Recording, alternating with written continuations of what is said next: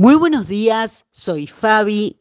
¿Hay alguna relación que necesitas aceptar tal como es en lugar de seguir tratando de controlar o cambiarla?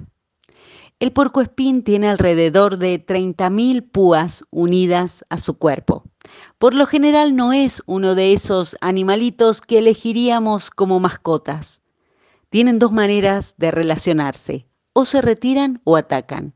Pero claro, no siempre quieren estar solos. A finales del otoño buscan compañía. Y este es el dilema del puercoespín, cómo acercarse sin herirse con sus púas. A veces también puede ser nuestro dilema, porque cada uno de nosotros trae su propio conjunto de pinches.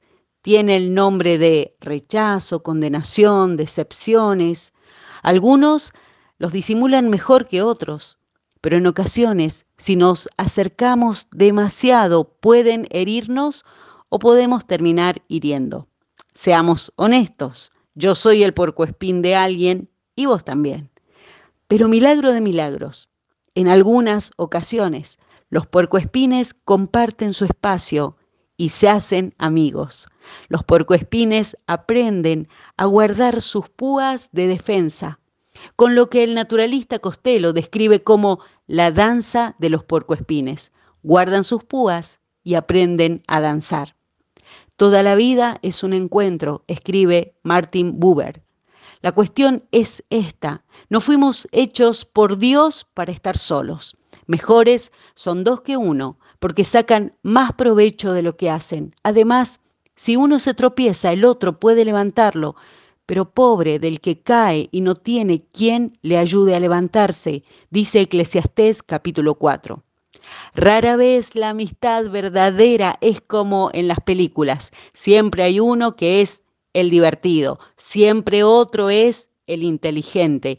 Nadie puede satisfacer todas las necesidades porque tenemos púas y aceptarlo es el principio de la danza de la amistad verdadera sin idealismos, pero sí con la gracia que vamos aprendiendo de nuestro amigo por excelencia, el Señor Jesús. Nadie tiene un amor mayor que este, que uno dé su vida por sus amigos, dice Juan capítulo 15. Y hay un Dios que moriría antes de dejar de ser tu amigo. Hay un Dios que murió y resucitó antes de dejar de ser tu amigo. Este es el Dios que jamás se escandaliza de nuestras púas ni fracasos, no lleva registro de nuestros errores. Él es el único que puede cumplir la promesa de que nunca, pero nunca jamás dejará de ser tu amigo. Y vale la pena aceptar su amistad, porque nos cambia para siempre y por toda la eternidad. Así es, en su nombre. Amén. Feliz día de la amistad para todos.